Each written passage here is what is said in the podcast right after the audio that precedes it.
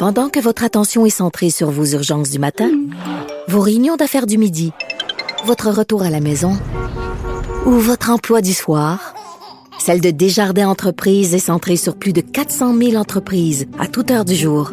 Grâce à notre connaissance des secteurs d'activité et à notre accompagnement spécialisé, nous aidons les entrepreneurs à relever chaque défi pour qu'ils puissent rester centrés sur ce qui compte, le développement de leur entreprise.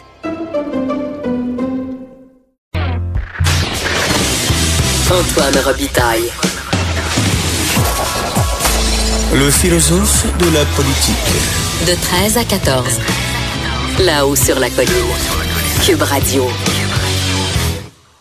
Ben oui, on reparle de crucifix, des Christ en croix, comme l'aime à le dire euh, Geneviève Lajoie, euh, notre vadrouilleuse.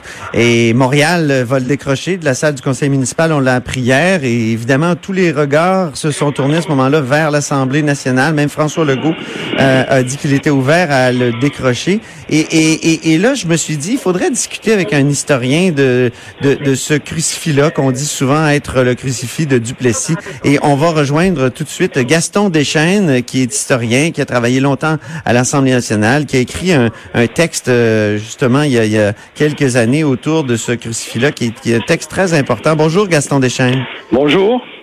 Alors, ce texte, ce texte dont je parle, il commence par ces, ces quatre mots, ces cinq mots.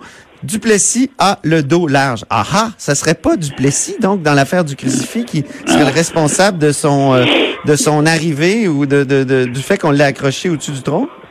Ouais, je, je, pense qu'il a joué un rôle, mais euh, pas, pour moi, c'est pas aussi évident que qu'on le dit tout le temps. Bon, ça, c'est Duplessis qui a fait ça, c'est Duplessis qui l'a demandé, c'est Duplessis qui est à l'origine, l'origine de ça. Ça s'inscrit euh, dans, dans tout un contexte. En fait, j'ai j'ai adopté un, un, ton un peu euh, un peu provocateur, un peu euh, un peu humoristique, mais il y a beaucoup de vrai, puis il y a beaucoup de sérieux dans ce texte-là.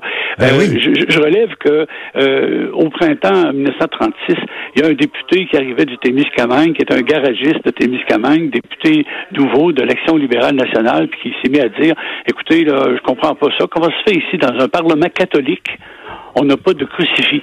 C'est assez curieux comme expression, un Parlement catholique. Euh, mais à l'époque, euh, ça, ça ça heurtait pas trop les gens.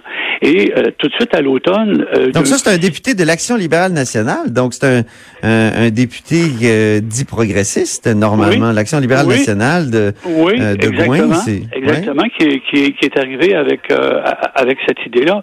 Et le ton de mon texte, en fait, puisque je mentionne, c'est que c'était comme je dirais pas normal, là, mais euh, ça n'a pas heurté personne, cette affaire-là. Euh, en 1936.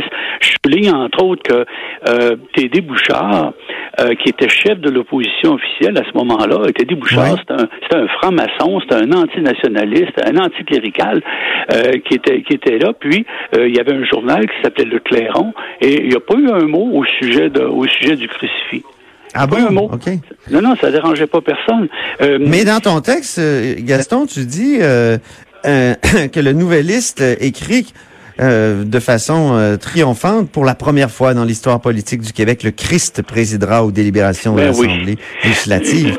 Donc, ah, à Trois-Rivières, oui. on s'est on s'est ému de l'affaire, non? Oui, oui, effectivement.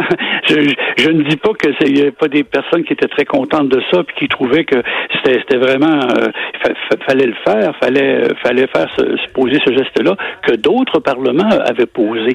Mais aussi ce que je souligne dans mon dans mon texte, c'est que Tachereau avait fait mettre, à la demande, je dirais quasi générale, fait mettre des, des crucifix dans les palais de justice. Ce sont les libéraux qui ont fait mettre des crucifix, qui sont ailleurs d'ailleurs encore là, je pense, des crucifix dans les palais de justice. Alors, la décision de Duplessis, si elle est de Duplessis, là, bon, ça en parenthèse, elle, s'inscrivait dans un dans un courant. Euh, on a parlé de virage, mais il n'y a, a, pas eu de virage, là. C'est plutôt, j'ai parlé ça, une, une, accélération en ligne droite. C'est que oui. Duplessis, comme le dit l'Action catholique, a complété l'œuvre des libéraux. Ah oui, c'est ça. Donc les libéraux avaient commencé. Ben oui, les, les, les, sont les libéraux. Et d'ailleurs, Tachereau est obligé de se, de se défendre, de, de, de, de, défendre sa, sa, réputation pour montrer comment son parti, euh, dans les années, euh, fin des années 30, milieu des années 30, pardon, et, pas opposé aux institutions catholiques. Il énumère toute une série de gestes que son, son, son parti opposé, même la restitution des biens des jésuites en, 1887.